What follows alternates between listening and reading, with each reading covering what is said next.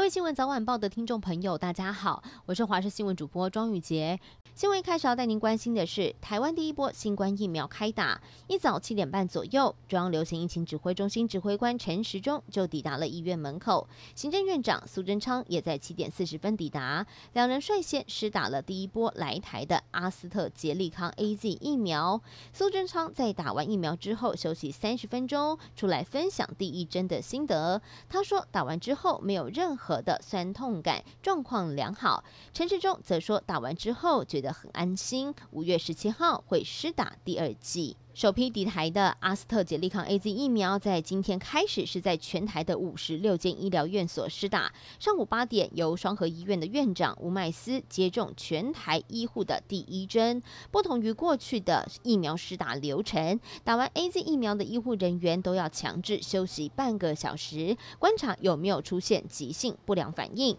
有接种的护理师说，心情还蛮紧张的，担心会产生副作用。不过，身为第一线的工作人员，为了病人和自己的健康，还是选择施打。立法院卫环委员会国民党招委陈玉珍针对了疫苗采购的内容，卫福部多以签订保密协定为由，没有办法对外说明，感到非常不满。因此上周临时提案要成立疫苗采购调阅小组，引起了民进党立委的强烈反对。今天一早确认了议事录时，双方还发生了推挤争执，长达四十分钟。对此，民进党党团。也在十点半召开了记者会，炮轰国民党不合议事规则，两党再爆发激烈冲突。全球最大的宗教庆典——印度的大壶节三月登场，大批的印度教信徒涌入了恒河中沐浴，他们相信这么做可以消灾祈福，预料将会有一亿人次参加这一场盛会。不过，大规模的群聚也让印度卫生当局非常担心，会造成防疫破口。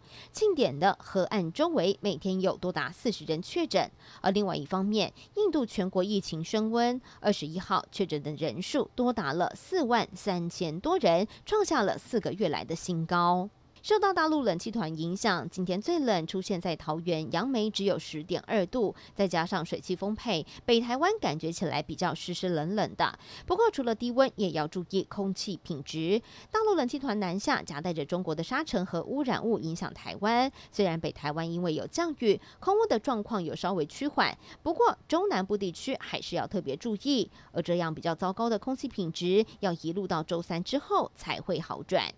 云林县斗六市的云林国小，在上个周末开始，有三百四十二名学童跟二十八名老师，陆陆续续出现了腹泻、呕吐来就医，其中还有六个人住院。校方怀疑可能是诺罗病毒或是肠病毒的群聚感染。二十一号紧急通知家长，二十二号全校停课一天，全面大消毒。而事发的第一时间，卫生局也带回了学生上周五的营养午餐样本，要来进行采验，厘清原因。日本共同新闻社在二十一号引述了日本政府相关人士报道，指出，美国国防部长奥斯汀跟日本防卫大臣岸信夫在之前十六号的美日防长会谈当中，对台海可能发生的不测事态表达关切，并且确认，如果台湾发生了突发事态，那么美日将会密切合作，而且把台湾的突发事态列为防长会谈议题，是由美方提出的。